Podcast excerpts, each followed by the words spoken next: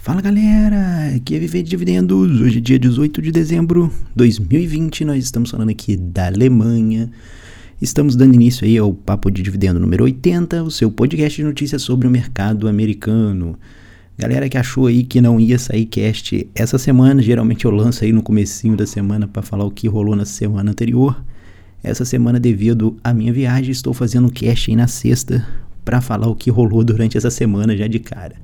Então vamos ver aí, vamos falar hoje sobre Adidas, Electronic Arts, Amazon, Virgin Galactic, Cinemark, AMC, AT&T, Sony e para finalizar, vamos falar do balanço da Disney. Vocês já sabem, acabou que no outro cast ficou sem vinheta, mas nesse vamos girar. IBM ticking down or if it's Microsoft ticking up, he's going to make his decision whether he's going to buy or sell that order based on what he sees or feels.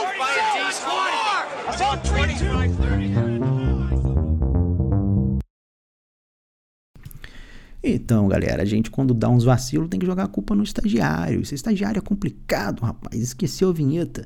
Mas eu prometo para vocês que nesse cast aqui eu vou tomar cuidado redobrado para não esquecer igual eu fiz no outro.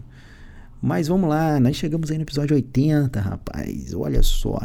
Breve, breve estaremos aí batendo a casa do 100. Eu comecei esse cast alguns anos lá atrás, meio que tentando é, cobrir um, uma necessidade que eu via no mercado. Tinha muita gente, tinha alguns já, muita gente não, né? tinha alguns podcasts que falavam de finanças, mas todos eles unânime falando do mercado brasileiro. Uh, peguei e falei assim, pô, não tem ninguém ali em português falando do mercado americano. Aí resolvi começar o papo de dividendo. Falei, travei um target lá, vou fazer uns 10 episódios. Vou fazer uns 10, depois eu decido se continua ou não isso aqui. Até porque quando você vai, você começa um projeto, você tem que ter um target inicial. Esse é um problema. Talvez um, num outro cast a gente converse um pouco mais sobre isso, mas esse é um problema muito comum. Se você sofre daquela questão de tipo começar muitos projetos e nunca conseguir tocar para frente, cara, tem alguns gatilhos aí que você precisa ajustar. Mas isso daí é até uma questão assim bem legal para a gente abordar aí no cast um dia. Então fiz um, um, um, target lá de, de 10 episódios, acabou que foi indo, chegamos no 50 e estamos aí no 80 e caminhando aí para os 100 episódios. E eu vou fazer uma mudança agora a partir desse episódio 80. Vou fazer algumas alterações aí. No nosso modelo de cast, a gente publica sempre um áudio, aí vai para vários canais, né? Você pode ouvir no feed do cast, você pode ouvir no Spotify, você tem vários ali meios de distribuição do nosso áudio, inclusive no nosso próprio site lá viverdividendos.org, você tem como lá dar o play no seu podcast lá, nesse papo de dividendos está ouvindo aqui. Muita gente às vezes escuta indo e voltando do trabalho, apesar de que alguns estão no home office. Mas além disso, a gente agora vai passar a publicar numa mídia, numa outra mídia social nossa que a gente tem, numa mídia alternativa. É o mesmo cast, só que geralmente essas mídias são mais de vídeo, né? Igual, por exemplo, esse cast 80 está sendo publicado aqui no YouTube. E vocês estão vendo aí eu dirigindo aí na rua. Então a gente vai dirigindo e batendo um papo sobre dividendos, né? Dividindo, é, dirigindo com dividendos, né? Poderia até mudar o nome do cast, mas não, vou fazer isso não. Então a gente vai trazer aí sempre um, um, um videozinho. Eu vou comentar sobre. Vamos fazer o seguinte, para não ficar muito longo essa introdução, já passamos aí de dois minutos. Vou comentar sobre isso no final do cast. Se você quiser saber mais sobre esse detalhe, fica ligado aí que no final do cast eu comento as mudanças que vai ter. Mais importante, se você acompanha o podcast, é importante você saber aí no final a mudança que a gente vai fazer aqui no cast. Vamos ao que interessa, meu amigo, então. A gente sempre começa falando aí um pouquinho do mercado fora dos Estados Unidos, né? Acho que a principal notícia que a gente tem aqui na Europa é sobre o lockdown, né? A Alemanha fechou mais uma vez aí. Então, não só a Alemanha, né? Tá virando um efeito bola de neve, né? A gente tem aí, a minha esposa mandou até uma mensagem para mim. A gente estava para ir no final de semana lá para Holanda, quase sempre a gente passeia para lá. E aí ela falou que a Holanda publicou que também está fazendo lockdown. Ah, rapaz, não demorava muito, né? Então a coisa está bem complicada. A Alemanha, a Merkel havia falado no primeiro lockdown que ela fez que não ia fazer isso mais, que ela havia se arrependido, que não sei o que, que destruiu a economia, pá, pá, pá, pá, pá. Ah, esse político é aquilo, né, meu amigo? Político é político em qualquer lugar do planeta. Não demorou muito e ela já estava descumprindo o que ela falou que não iria fazer, né? resolveu aí fechar no meio de novembro, fez um lockdown light, né? Colocou aquela desculpa, né? Ele pior, de novo, né? Mentindo de novo, né? Não, olha, a gente vai fazer esse lockdown light pra gente poder ficar aberto no Natal. tá bom? Eu vou antecipar o lockdown aqui pra gente poder ficar aberto no Natal. Porque o Natal é muito importante. E aí ela vai na, lá na televisão, chora, faz aquele drama todo, que não sei o que. Nossa, o pai, peraí, vou ter que fechar no Natal. Eu falei, pô, mas pra que, que você viu o outro lockdown então? Já que fechou no Natal de qualquer jeito. Então não precisava disso, né? Mas, cara, a situação aqui tá muito complicada. Muito complicada mesmo. Para você ter uma ideia, eu tenho aqui na minha rua aqui mesmo, deve ter uns três ou quatro restaurantes. Todos eles fechados. Eu tenho viajado aí um pouco esses dias pelos aeroportos, os aeroportos, né? E, cara, várias empresas quebradas lá no aeroporto. Eu fui, deixei meu carro num, num estacionamento. Deu até pena do, do senhorzinho lá. Ele tava fechando, eu era, acho que era um. Só tinha eu e mais uns cinco ou seis carros lá no estacionamento do aeroporto. Isso na outra viagem, não foi nessa última não. E ele tava fechando o negócio dele, que ele falou que não, não tinha condições mais de manter. Enfim, é, problemas econômicos gravíssimos a Alemanha está passando, né? Muito por conta desse dos, do próprio governo alemão que jogou a Alemanha nesse buraco, né? Então não só essa questão aí do você vê, ó, o pessoal às vezes acha, não, mas olha só, o governo vai ajudar, que não sei o que, cara. Tem um amigo meu que recebe é, como se fosse um, não é bem um seguro-desemprego, é é como se fosse um salário de desemprego, né? Acho que ele teria direito disso até o meio do ano e os caras falaram com ele que parece que não vai, não vai conseguir pagar até o final do ano, que vai suspender agora em dezembro, que não sei o que, e o cara não conseguiu arrumar emprego, já tem um tempo e tá desesperado. Tem uma outra senhorinha que eu conheço, refugiada, e coitada, é porque é complicado, né? O cara vem de, desses esses refugiados. Muita, eu vejo muita gente, às vezes, na internet criticando essas paradas. Realmente, eu acho bem complicado essa questão, né? Os refugiados vêm gente muito complicada nessas levas, mas tem gente boa também, né? Tem gente que às vezes não tem outra opção, né? O cara tá num país com uma situação muito difícil. E realmente, ele chegar num, num, num, país como a Alemanha e conseguir se manter é complicado. Acaba que o governo tem que ajudar, porque a concorrência que é muito difícil no mercado de trabalho. A gente pega no Brasil aí, você vai concorrer no mercado de trabalho brasileiro, você concorre contra brasileiro. É difícil, é difícil, mas, pô, você está concorrendo contra seus pares, né? Aqui na Alemanha, ou nos Estados Unidos, que ainda é até pior do que aqui, né? São mercados muito visados, então vem gente de tudo quanto é lugar do mundo. Aí aqui você vai concorrer contra o japonês, contra o russo, contra o inglês. E os caras são mega preparados. Muito mais do que a gente aí no Brasil. Então você tem que fazer um baita de um esforço para conseguir entrar no mercado de trabalho. E aí você imagina um cara vindo de um país que ainda tem uma situação é, econômica, né, de educação ainda pior do que o Brasil. Então é praticamente impossível esse cara entrar no mercado de trabalho.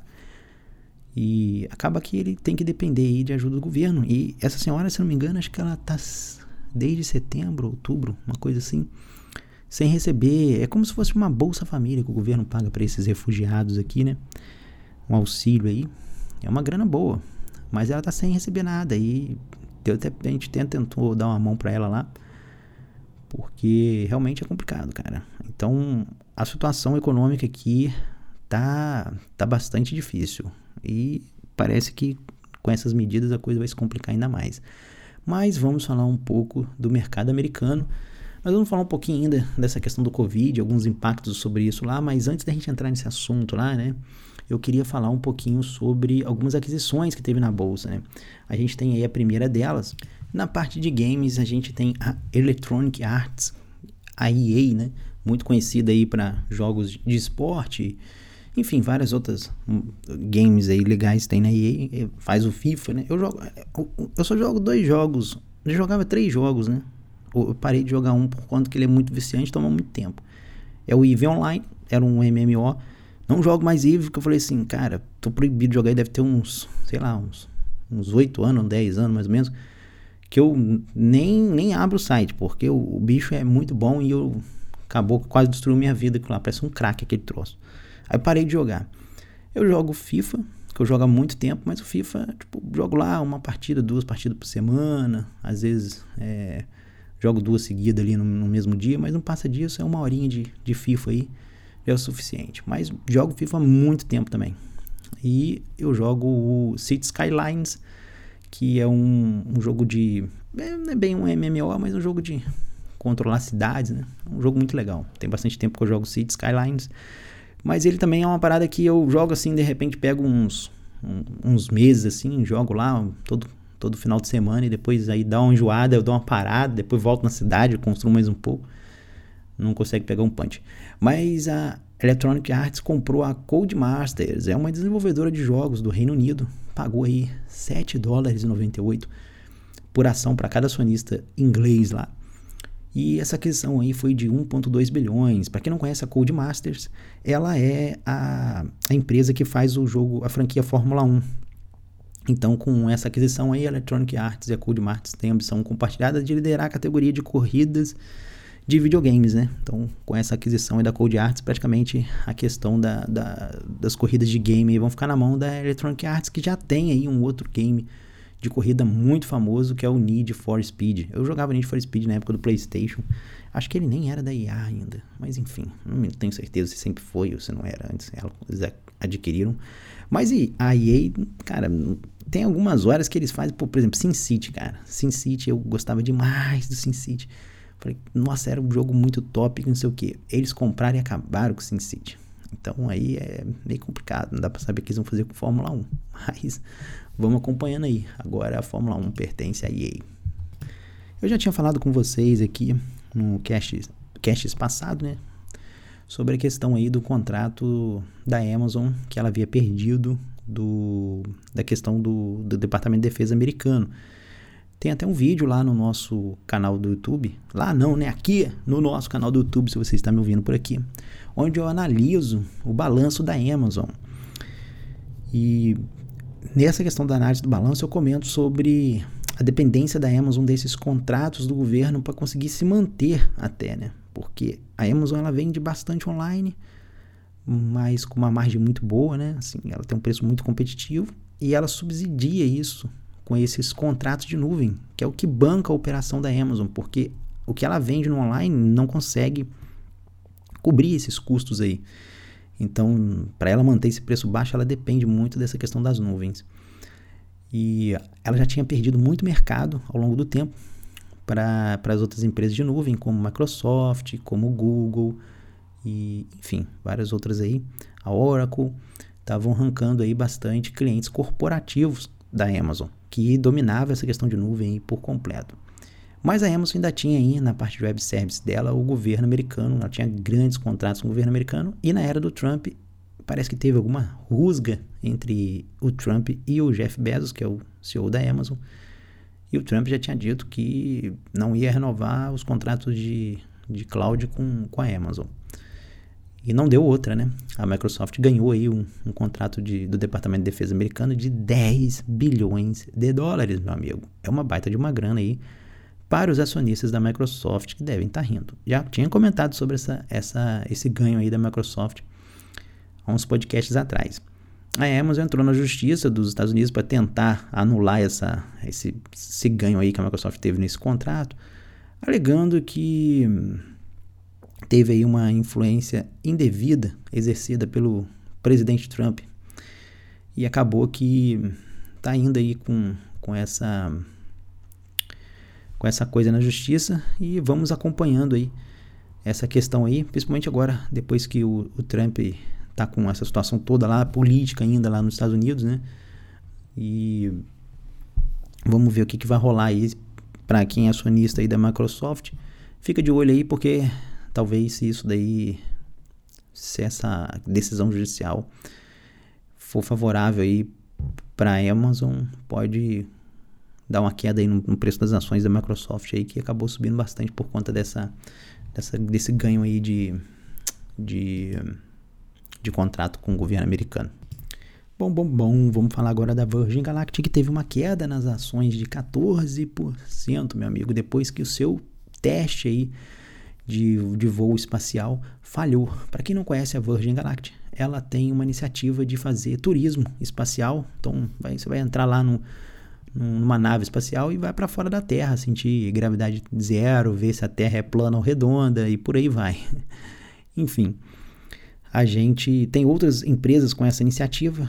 A gente tem a Blue Origin, que é uma empresa do que a gente comentou agora há pouco do Jeff Bezos da Amazon. A gente tem também o Elon Musk da Tesla com, com a SpaceX, a Blue Orange do Jeff Bezos, ao invés de fazer turismo espacial como a Virgin Galactic, está com a ideia de, de fazer uma colonização na Lua, né? Então eles estão trabalhando com isso. E a SpaceX do Elon Musk está com uma ideia de colonização em Marte. Você às vezes ouve esse podcast deve achar, nossa, que loucura. Mas é isso aí, os caras estão bem ambiciosos com essas questões aí.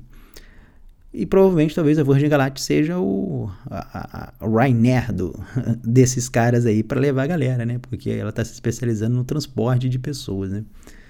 Mas ela já está na bolsa e tem ali alguma carteirinha já de, de venda, de pré-vendas, né? São 600 pré-vendas de, de ingressos aí para passagens, né? Para esse primeiro voo que eles vão fazer. Não esse agora que falhou, né? São três voos de teste. O primeiro ainda vai tem data marcada. O último que ela fez de teste, na verdade, o primeiro voo de teste que ela fez foi, de, foi em fevereiro de 2019. Aí ela marcou esses três voos, é, três voos finais, né? Que ela vai fazer de teste antes do voo oficial mesmo, que vai ser com, com o CEO lá da empresa.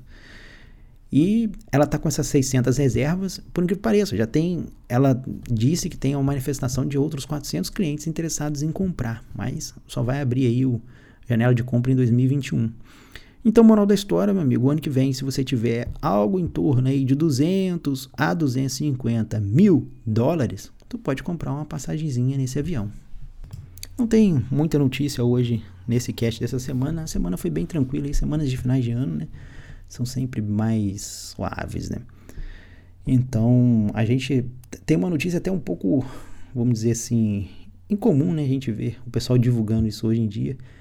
Mas geralmente a gente vê o processo contrário, né? Algumas empresas investindo mais no e-commerce e diminuindo os investimentos nas lojas físicas. E agora a gente está vendo aí um anúncio na mão contrária. A própria Adidas, Adidas é uma empresa alemã, né, concorrente da Nike. Acho que, pô, todo mundo conhece a Adidas, né, pelo amor de Deus. E o CEO da Adidas disse que vai voltar a investir novamente em lojas físicas, né? Talvez ele esteja aí com, com uma dor de, famosa dor de corno, né? Porque as lojas da Nike lá bombam, cara. Pelo menos quando eu vou nos outlets, cara, é uma fila gigantesca para entrar nas lojas da Nike. E a Adidas, ela ficou muito focada só na venda online, que beleza, cresceu bastante, né? Só para vocês terem uma ideia, teve um aumento aí de 51% nas vendas online nesse terceiro trimestre e 93% nas vendas online da Adidas nesse terceiro trimestre. Eles esperam gerar aí quase, quase 5 bilhões é, por ano em vendas online com a Adidas. Mas o CEO disse que vai estar tá investindo aí pesado nesses próximos anos na abertura de novas lojas físicas, né? Para quem tem riches de varejo aí nos Estados Unidos, né? É uma boa ideia. Inclusive, aí, se você não sabe o que é riches, né? Procura lá no nosso blog vdividendos.org, a gente tem muito material lá sobre isso. Também tem sobre FI lá. A gente tem um, uma assinatura com parceria com o Rodrigo, que a gente fala sobre os fundos de investimento imobiliário, mas aí é mais foco no Brasil. Então, se você quer investir aí em imóveis, tem essas duas opções. Lá no nosso blog tem material também explicando como você abrir conta em corretora americana para você fazer essas aquisições de imóveis, comprar shopping, comprar hospital, comprar um monte de imóvel lá, é, faculdade, enfim. Tem um monte de REITs bem legais lá para você poder fazer aquisições. E lá a gente explica como abrir conta. Tem uma corretora parceira nossa lá também. Você tem um cupomzinho lá. Se abrir conta pelo nosso link, você ganha algumas. É, se não me engano, acho que são 10, 10 ordens gratuitas. Não me falha a memória, são 10 mesmo. Mas enfim, tá lá no nosso blog escrito lá. Minha memória é muito ruim, vocês sabem que eu vivo e esquecendo as coisas aqui. Eu tenho que anotar tudo, não esqueço. E, e aí o que acontece? Diz o CEO da, da, da Adidas que as pessoas que há um, um grande elemento social em sair fazer compra. As pessoas precisam, elas adoram, né, ver e sentir os produtos novamente. Então é, é, é óbvio, né, cara? É o que eu sempre falo aqui com vocês. A questão da compra ali não é o fato de comprar em si, né? É a experiência, né, que você acaba tendo com o negócio. E isso é muito importante. O pessoal acha que, ah, não, vai acabar o varejo tradicional, né? O retail lá de, de tijolo. Vai ser tudo online agora. É igual a galera do, do, do home office, né? É o, não, agora acabou. Ninguém mais vai ter escritório. Os mesmos é, proclamadores do Apocalipse que falavam que ia ser tudo e-commerce, que tudo ia ser entregue por drone, e a gente, eu sempre brinco com vocês, nossa, eu tô vendo um monte de drone voando por aqui, né? Naquela hipocrisia, naquela sarcasmo, né? É, porque a gente não vê isso, ninguém vê drone passando para um lado para o outro aí. De acordo com o pessoal de Wall Street, isso aí é o que iria acontecer. Todas as lojas iriam falir, todos os supermercados iriam acabar ia ser tudo por entrega por drone. Então ninguém vê isso acontecendo. E agora todos os escritórios vão fechar, ninguém mais vai ter feed de escritório, vai tudo acabar, ninguém mais vai no escritório, vai ficar todo mundo em casa. Então, cara, enfim, a gente sabe que a coisa não é bem assim. Depois a gente tem até uns pontos para comentar sobre isso. Mas eu vou até falar de uma vez, só para vocês terem uma ideia, cara. Olha só. Selecionei algumas, algumas matérias aqui bem legais. É, a gente tá, tá, a gente tá lá nos Estados Unidos, né? Tem alguns, algumas cidades, né? Que elas são governadas por muito tempo já por partidos de esquerda. E a gente sabe aí, passou por uma era PT e sabe como é que essa galera é, né? Eles são muito bons em destruir a economia, né? E regiões. E a gente está vendo um pouco disso em algumas cidades americanas. Eu falei, acho que se não me engano, no cast anterior sobre essa questão. Está tendo um êxodo aí muito grande das empresas saindo de Nova York, da Califórnia, indo para outros estados. Essa semana também saiu uma, uma notícia falando que, que tem um, uma saída em massa de, da população de Nova York. Eles estão partindo de lá. Se eu não me engano aqui, são 300 mil pessoas saíram de Nova York, meu amigo. É isso aí, né? Brincadeira não. As cidades com mais pessoas abandonando a cidade são Nova York, São Francisco, Los Angeles, Chicago e Washington. Quase todas elas aí, todas elas aí governadas por partido de esquerda. É, de acordo com a notícia, o principal motivo aí são uma infinidade de novos impostos, normal, né? Também é uma outra coisa que eles são mestres em fazer, aumentar impostos. E esquemas regulatórios aumentando a pobreza e o crime violento, e a vida noturna e cultural quase paralisada por conta da do, do coronavírus, né?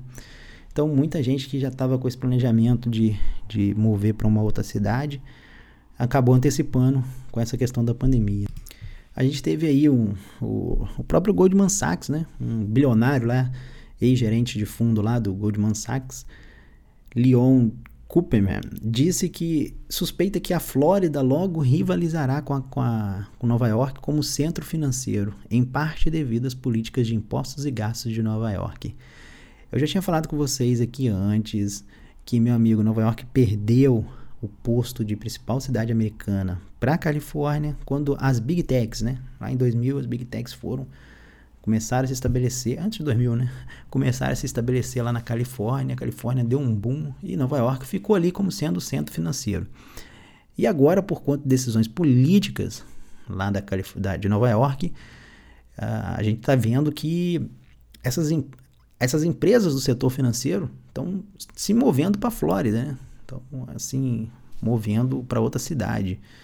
E parece que a galera não aprende, né? O que, que, os, o, que, que o prefeito faz? É igual a América aqui, né? Vê que o negócio não está funcionando, aí ela pega e faz de novo, só que numa dose maior. Por exemplo, é como se você tivesse tomado veneno e você vê e piorou. E aí você pega e fala assim: não, já que piorou é porque a gente deu uma dose pouca de veneno. Vamos tomar uma dose maior, porque às vezes melhora. Aí o Bill de Blasio, né, aquele mesmo lá, o o prefeito de Nova York que falou que não ia receber o Bolsonaro lá, ele alertou a galera aí agora que é, foi na segunda-feira dessa semana que o pessoal se preparar para um potencial fechamento total, um lockdown, né? O famoso lockdown. A Nova York se prepara para juntar com a Califórnia e Michigan aí, hum, com relação a restrições, fechamento de loja. É a mesma coisa que está acontecendo aqui na Alemanha que eu falei com vocês. Eu fico tentando pensar, entender por que, que esses caras fazem isso, né? É difícil da gente tentar compreender o que levaria o cara a fazer uma situação igual eu falei da Alemanha, cara. Pô, pra que, que a mulher vai fechar?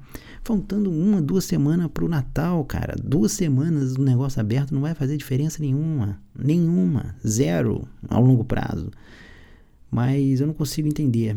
O que me leva a crer, é eu tava até falando com vocês, que eu tava trocando uma ideia com o Rafael, e investidor internacional, no Twitter, a gente estava batendo um papo sobre essas questões aí do lockdown, essas coisas todas. E comentei com ele, falei, cara, só me leva a criar uma coisa. Eu tô achando que esses governos estão tudo quebrado, com as contas fiscais todas arrebentadas. E eles estão usando a pandemia para tentar ligar a máquina, de ligar a impressora de novo. Não duvido muito não. Você vê, a, o próprio Nova York está recebendo uma ajuda aí de, cara, pasmem, 908 bilhões. Vai ser duas partes, 748 aí num, num, numa parte e 160 numa outra, num, num outro momento. Então, é, é, por isso que os caras estão fazendo esses bloqueios. É, é, e aí quem sofre, meu amigo, quem vai sofrer no longo prazo com isso é a própria população, porque você pega aqui, por exemplo, na Europa, eu falei com ele, cara, eu tô achando que esses caras estão tudo quebrado e eles estão usando isso aí de tática para terminar de afundar a economia, para justificar a ligação da impressora, entendeu? E nessas horas que eu até falo com, com o pessoal, falo, a, minha, a minha única coisa boa é que falo assim, cara, ainda bem que eu estou investido em, em, dólar, porque se eu tivesse em euro, eu estaria muito preocupado agora nesse momento, que se eles ligarem essa impressora aqui na Europa, passar a imprimir no euro, cara, vai, vai despencar a cotação do euro. Para quem tem patrimônio em euro aí, vai passar um sufoco. Então, só pode ser alguma coisa nesse sentido. Nada mais explica os caras quererem. Tá, beleza, é idiotice, né? Não duvido muito também que seja essa questão da idiotice, porque político burro é o que mais tem, né? Mas, assim, de modo geral, bem complicado, né? Então, as situações lá no, no, nos Estados Unidos, principalmente nessas regiões aí, nessas regiões aí onde tem esses partidos mais de esquerda, né? Você vê, ó, tem, eu falei com vocês de algumas notícias no, na semana passada de que, por exemplo, o Elon Musk estaria saindo lá da. levando a Tesla, a Tesla pro Texas. E isso aí já tinha dado já um, há uns cash para trás. Comentei isso aí também, é, so, so, essa questão também na semana passada. Nós temos também aí HP semana passada, que está saindo da Califórnia e indo para Houston, no Texas. E nós temos também a Palantir. E agora, mais uma que está partindo. Nessa vez, não é só ela que está indo, não. Até o dono, até o CEO, Larry Ellison, está metendo o pé da Califórnia. Meu amigo, a Oracle está saindo da Califórnia, indo para o Texas. E o Larry Ellison disse que vai sair do, da Califórnia e está mudando a sua casa para o Havaí. Então, a gente está vendo um êxodo do Vale do Silício. Muito provável que o Vale do Silício é, se torne o que Nova York se tornou ano passado, entendeu? Só que Nova York ainda ficou com o centro financeiro, que está perdendo agora também. Então a gente está vendo essas empresas que estavam em Nova York, que estavam na Califórnia, tudo indo para o Texas e para a Flórida. São os dois estados que estão recebendo o maior número de empresas. É uma boa notícia para quem tem fundos, é, REITs, que eu comentei aqui agora há pouco, nesses estados pode ser interessante. E para quem tem REITs e fundos focados naqueles estados que está tendo êxito, abre o olho. Tem até algumas coisas para comentar mais a fundo sobre isso no nosso ex-dividend. Para quem não conhece o ex-dividend, é um, uma assinatura que o pessoal lá no blog faz, que eu publico um vídeo sobre análise de balanço comentado de várias empresas e vários REITs falo sobre perspectivas do mercado americano. Não, essas coisas simplesinhas que eu falo aqui no blog. É coisa mais profunda, trago números lá, comento bem mais a fundo. E como é em vídeo, fica melhor para falar. Então, a gente vai falar sobre isso lá, essa questão lá no nesse próximo podcast agora. E eu vou até trazer alguns reads aí preparado para essa questão aí no próxima, na próxima edição depois dessa. Então, é basicamente é isso. A gente está vendo um êxodo muito grande aí dessas empresas aí de tecnologia que estão partindo aí do Vale do Silício e empresas do setor financeiro que estão saindo aí da, da Califórnia, do, de Nova York indo para para a Flórida. Então teremos ali na parte sul ali, talvez o Texas sendo o novo Vale do Silício e a Flórida sendo é, eu falei Califórnia, né? Mas é Flórida lá atrás, aqui agora há pouco tempo. E a Flórida sendo o novo centro financeiro americano. Óbvio que não é uma coisa que vai mudar assim em dois, três anos, cara. Vai levar uma geração aí. Mas a tendência é essa daí, pelo que está aparecendo. Um pouco a ver ainda com esse assunto todo aí de pandemia, mudanças e tudo e tal. Vamos falar de mais uma aquisição aí, antes da gente fechar o nosso cast e falar da Disney também. A gente tem aí a AT&T, que tinha comprado um monte de coisa ali e era dona do serviço de streaming Crunchyroll. Eu já até cheguei a assistir One Piece umas vezes nele, mas a Sony adquiriu o Crunchyroll por 1,1 bilhão de dólares, meu amigo. E agora o Crunchyroll pertence à Sony. Foi até mais do que o mercado esperava. O mercado esperava que a AT&T vendesse aí por 957 milhões, conseguiu aí vender bem aí para a Sony e agora a Sony aí vai estar tá praticamente dominando esse mercado de streaming de anime. É um, um canal bem legal, recomendo aí para quem não conhece, mas vale a pena aí para quem curte anime. É um streaming bem bem legalzinho aí. Vamos continuar aqui ainda no assunto do streaming, antes de eu entrar na notícia sobre os cinemas, que eu quero falar ainda uma questão dos cinemas com vocês antes de encerrar o cast. Mas a gente teve aí a Disney Plus que aumentou o, o seu preço do, de assinatura em um dólar. Então, se você ficou esperando esse tempo todo, esperou demais, cara. Agora, ao invés de você pagar R$ 6,99, você vai pagar R$ 7,99 de assinatura no seu Disney Plus. Essa medida de aumento da Disney foi para tentar conter o aumento de custo do Disney Plus que está bem acima. Cara, eles erraram, mas erraram muito as estimativas de custo do Disney Plus. Só para vocês terem uma ideia. É, a gente tinha aí uma perspectiva de gasto com, com serviço em 2020, algo em torno de 2, mil, é, 2 bilhões de dólares de custo para manter o Disney Plus. E 2024 estaria ali, esse custo estaria dobrado para 4 bilhões. Ela fez uma nova projeção agora que o custo para manter o streaming do Disney Plus funcionando em 2024 seria em torno de 8 a 9 bilhões. Então esse 7 dólares 99 deve vir mais ou menos aí para frente, pode ter certeza. Em contraparte, né, para meio que dar aquele afago no assinante, né, ela anunciou algumas coisas novas, né. Tá, tá, a Disney na verdade ela tá meio que apostando as fichas aí no streaming, né, para tentar se salvar dessa pandemia, né. Tem, tem assim conseguido um bom resultado no streaming, só para vocês terem uma ideia aí, que ela estava estimando, né, que 2024 teria algo em torno aí mais ou menos de 90 milhões de, de assinantes. Ela já conseguiu isso agora, em 2020, né. Então ela antecipou quatro anos aí de resultado aí de crescimento por conta da pandemia, muito por conta disso, né? Então ela já está aí com praticamente os números que ela deveria estar em 2024. E detalhe, quem me acompanha lá no nosso Papo, de, Papo Dividendo, Papo Dividendo é o podcast aqui, quem me acompanha lá no X Dividend, eu tinha soltado um release da Disney que o CEO estava falando, não era nem o Chapek, era o Bob Iger na época. Agora está no Chapek, está sob nova administração, né? Tem que botar uma faixa na Disney lá, sob nova administração. Trocou, trocou o nome, mas continua Bob. O, na época do Iger, ele tinha falado que em 2024 o, o streaming começaria a dar lucro, o Disney Plus. E não é isso que a gente está vendo, porque ela já está com os números de assinantes de 2024 e ele ainda não está conseguindo reverter o lucro da, da, da, da Disney ainda. Porque os custos foram. É, os custos estão sendo bem mais do que eles previam, né? Dobraram o, o custo ali, né? Você vê, pô, 2024 era para ter um custo de 4 bilhões, eles já estão fazendo estimativa de 8 a 9, então o custo está sendo dobro. Não sei se esse custo acabou subindo por conta da pandemia, teve um, um aumento aí, mas enfim. Mas o ponto é que eles já conseguiram esse número de assinantes em 2024 e eles fizeram uma nova meta para 2024 três vezes maior. Então eles esperam aí ter algo em torno de 260 milhões de assinantes em 2024. Bastante gente. Então vai ser um, o triplo de assinante.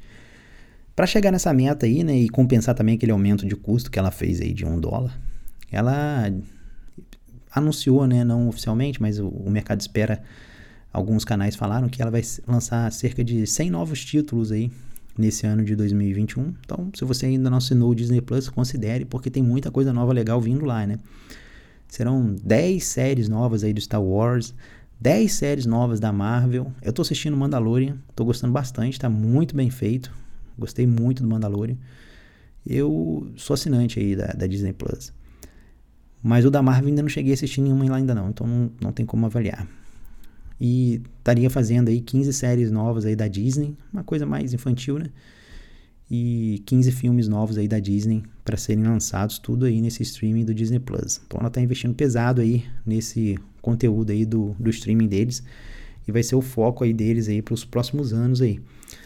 Mas é aquilo que eu falei, é, ela tá com fez uma estimativa de que 2024 estaria com lucro. Eu falei com vocês que era pra gente dar uma segurada aí, né, para ver o que, que ia acontecer com a Disney, né? Foi uma das empresas que eu vendi durante a pandemia, porque teve um corte de dividendos. E a Disney estava falando ali que espera. Beleza, essa questão do, do, do, streaming vai dar uma, uma melhorada no caixa dela, porque eu acho que quando, quando, vou, quando acabar essa questão da pandemia, voltar tudo, e ela reabrir os parques e começar a produzir filme, cara, ela vai vai arrebentar a boca do balão, se ela conseguir controlar os custos aí desse Disney Plus, né? Então, ela vai ter um, um, um, uma grande vantagem sobre a Netflix aí nessa questão toda. Mas ela estimava aí um, um recorde de prejuízo, né? Que estaria acontecendo ali entre 2020 e 2022. Vamos, vamos supor, é o fundo do poço, né? Que eles esperam chegar, né? Estaria ali entre 2020 e 2022.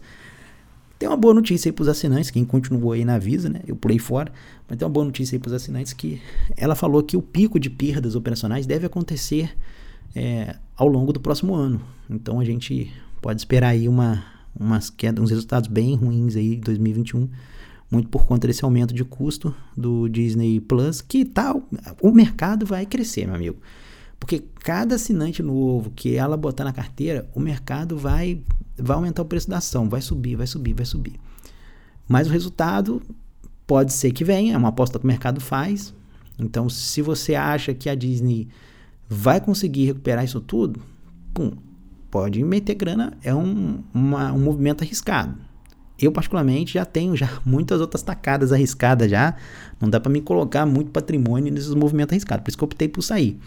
Mas o cara que às vezes não tem muitas muitas brincadeiras aí na bolsa, né? Que eu já tô com os ativos ali já para brincar.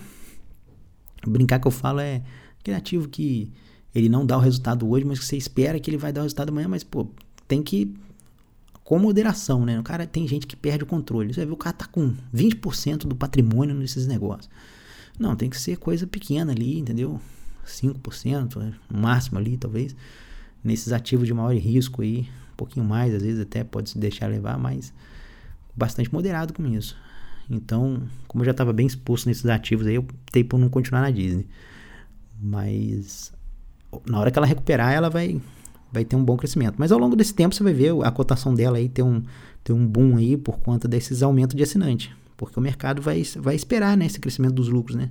Quando voltar a, funcionalidade 100%, a funcionar tudo 100%, né? A gente vai ter um, um restabelecimento né, das receitas de, dos parques, dos hotéis que ela tem, dos cinemas, dos filmes que ela lança, das televisões e tal. A televisão tá funcionando, né? Mas enfim, do, dos parques lá e tudo. E aí a gente vai vai ter um, um restabelecimento aí do, da lucratividade da Disney. E quando ela conseguir controlar essa questão dos gastos aí do streaming, aí ela vai explodir. Aí vai ser bacana ver. Mas é uma tacada de risco, né? Porque não tem margem para errar, cara. Se ela errar agora, já era, meu amigo. Vai pro fundo do, do poço. Aí complica. É uma tacada muito arriscada aí pro, pros acionistas da Disney. Mas é um ativo interessante para quem quiser arriscar um pouquinho mais aí, dar uma acompanhada nela aí. Pra gente finalizar o cast aí, lembrando que não desligue depois dessa última notícia que eu ainda vou explicar essa nova fase aí do podcast aí. Se você quiser ouvir, né, óbvio.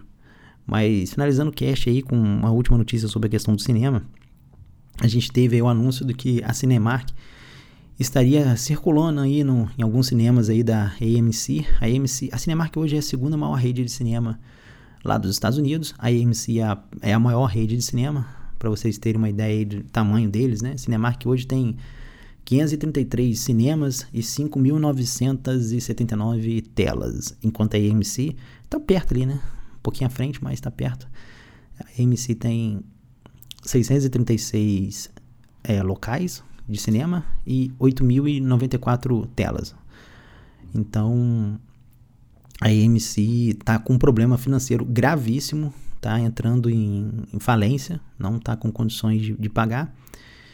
E a, a Cinemark está com um balanço bem melhor do que a AMC e está estudando alguns pontos ali que a AMC tem de cinema para poder alugar, caso ela. Não é uma aquisição, ela não tem conversa entre as duas empresas, com os dois proprietários, eles não, eles, pelo menos é isso que está falando aqui na notícia, eles não estão conversando sobre aquisições. A Cinemark que vai se aproveitar dessa fragilidade da AMC para poder alugar alguns, alguns pontos ali. O que vai ser bom, né, para alguns REITs, né? Porque, por exemplo, o EPR aí tem 17% de AMC. Então talvez ele consiga aí negociar com a Cinemark, óbvio, vai cair muito o retorno do EPF, do EPR, porque ele vai ter que locar esses cinemas a um preço mais atraente para Cinemark, mas Cinemark também já é cliente dele, né? Mas a gente vê aí que tem uma, algumas indústrias de cinema que estão com um balanço um pouco mais forte, né? Então, talvez a Cinemark consiga se segurar aí o ano que vem. E esperemos que as empresas de, de cinema consigam retomar aí, né? É, a produção de filmes. Porque o cinema em si, parece que já está reabrindo, mas você vai lá, os, os filmes em cartaz são muito fracos. O pessoal está meio assustado ainda para lançar novos filmes, mas vamos ver aí se eu sou meio cético com relação à vacina, mas vamos ver se com essa vacina aí o povo sossega. Ou talvez os, os políticos, né, acabam, acabem de quebrar a economia de vez para poder fazer a ligar a impressora. Cara, enfim, não sei o que esses caras vão fazer. Mas chega de falar de empresas. Vamos finalizar aqui nosso cast antes de mais nada, explicar para vocês aí sobre essa nova fase aí do podcast do Papo de Dividendos. O que, que acontece, galera? Eu sempre publiquei o cast aqui em áudio pro pessoal. Na verdade, lá no começo fiz aqueles primeiros vídeos lá no YouTube. E eu tô querendo meio que fazer uma mudança aqui no blog, não só nessa questão do podcast, mas várias outras coisas. Eu vou até fazer um soltar um vídeo, não sei se ele vai vir antes ou depois desse desse cast. Mas enfim, quero soltar um vídeo aí lá no nosso canal do YouTube, aqui nesse canal do YouTube, né? Se você estiver vendo por aqui. E vou fazer algumas mudanças lá no blog importantes. Nessa questão do podcast, a gente vai passar agora a compartilhar numa rede social. Então, vou fazer assim cinco episódios agora. Próximos cinco episódios vai, nós vamos estar presente lá no blog viverdividendos.org e presentes aqui no YouTube. Então, se você não tem o canal do, do, do Viver Dividendos aí na sua canal de inscrição, se inscreve em nosso canal para você receber as notificações aí quando sair um, um podcast novo. Depois dos próximos cinco episódios, então do 80 a 85, a gente está aqui no YouTube. 85 a 90, a gente vai estar no Instagram. Eu vou colocar o podcast lá no blog viverdividendos.org, o áudio. Vai sair também no seu cache aí. Se você tem um aplicativo aí de podcast, a gente tem. Lembrando que a gente tem vários é, canais de distribuição do nosso podcast. A gente distribui pela Apple, pelo Spotify pelo Overcast, pelo PocketCast, pelo Google, pelo Castro e tem um feed avulso que você pode colocar em qualquer aplicativo de podcast. Tem um, post lá no blog que eu explico como ouvir o nosso podcast em áudio. Se você não curte muito, às vezes com ouvir em áudio, prefere, às vezes está na frente do computador e tal, quer botar lá no YouTube, aí a gente vai botar no YouTube aqui também. E o YouTube vai ser só durante esses cinco episódios. Quando acabar esses cinco episódios, eu vou continuar publicando o áudio lá no nosso blog e aí a parte de vídeo vai pro Instagram. Então acompanha lá o, Instagram do Viver Dividendos. Por enquanto, esses cinco episódios, do 80 ao 85, vamos publicar aqui no YouTube. E como que vai funcionar a publicação do cash nesses canais aí que tem mais vídeo? Eu comprei uma câmera de filmar o carro, né? Você filma a direção do carro. E ela fica ligada lá no meu carro direto lá, fica filmando lá. Então eu vou filmar o meu dia a dia aí, meu, meu, meu trajeto para lá e para cá. Às vezes vou buscar a Laurinha na creche, às vezes vou no, mercado, alguma outra coisa, dar um passeio, às vezes. E eu vou, vou filmando aí. É só uma maneira que eu achei para colocar alguma coisa ali na tela passando para vocês, né? Eu, porque eu achei, eu acho muito, já vi alguns alguns podcasters que colocam o cast também no, nesses canais de vídeo, né? E aí põe lá só o áudio e o cara fica ouvindo, eu acho muito estranho. Então falei, eu vou botar um vídeo aqui, botar o meu dia a dia aqui, quem quiser ver, vai vendo, só para deixar ali rolando na tela, no background ali. E, enfim. A câmera não é muito boa, essa primeira gravação agora. Tem, a, a, primeira coisa que você faz tem que ser sempre muito ruim, né? Então, pro, eu, eu tinha comprado uma câmera, mas aí tipo não deu para ligar no carro, eu devolvi para Amazon. Comprei, comprei essa outra aí. Essa outra aí deu para ligar direitinho, ficou maneiro. Mas o que aconteceu? A primeira gravação tava. Essa gravação que vocês estão vendo aqui, eu estava indo para Colônia, para o aeroporto de, de Colônia. E o que, que aconteceu? Eu saí muito cedo de casa, saí de noite, e aí não sei se ficou. Talvez assim. Talvez de dia ela vai ficar melhor, com certeza. Mas depois eu vou fazer umas outras gravações de dia, a gente vai publicando aqui nos próximos casts as gravações de dia. Tem às vezes alguns vão ser um pouco repetitivo o trajeto, porque se bem que agora eu não estou indo buscar a Laura na creche, mas quando eu vou na, buscar a Laura na creche eu acabo fazendo muito esse trajeto. Mas de modo geral, a gente vai tentando soltar isso aí só para dar uma distração aí na tela mesmo aí, coisa diferente. Então, cada cinco episódios aí, a gente vai estar tá num, numa rede social do Viver Dividendos diferente. Eu vou abrir outras redes sociais aqui. Eu falei com vocês que eu estava com um projeto de expandir o Viver Dividendos para várias outras redes sociais. Não quero depender só do YouTube. Aqui o podcast de áudio vai estar sempre no meu blog, que o blog é meu, não tem como o cara é, dizer o que, que posso publicar aqui ou não. No blog tem mais liberdade, né? No YouTube você acaba ficando um pouco mais restrito de falar algumas coisas, e nessas outras mídias sociais também. Mas eu vou tentar sempre estar tá trazendo aí uma mídia social nova do Via Dividendos. Vocês vão me acompanhando aí nas outras mídias sociais aí, e a gente vai, vai se falando. Então acho que é uma ideia alternativa que eu achei para vocês ir conhecendo as outras mídias aí que eu tenho. E, e, é isso, pessoal. Agradeço a todos aí que acompanharam esses 80 episódios aí do Papo Dividendos. Espero que vocês continuem aí pelos próximos episódios que venha talvez os próximos 80. E, enfim, foi muito bom estar esse tempo todo aqui com vocês compartilhando ideias e pensamentos aí. A gente vai se falando, de repente eu vou soltar algumas outras modalidades aqui no cast, fazer alguns comentários, enfim, vou pensar em alguma coisa que a gente pode mudar. Vamos fazer essa mudança primeiro aí, nessa questão das mídias sociais, e vamos ver como é que vai ser a recepção disso, como é que vai ser o retorno disso, e depois a gente bola algumas outras coisas aí de repente. Firmeza, pessoal? Então, vamos ficando por aqui. Agradeço a todos e espero que o estagiário não esqueça de colocar a vinheta final aí nesse cast 80. Fica de olho aí, estagiário. Buying D's, how many? Still like total all day. Four.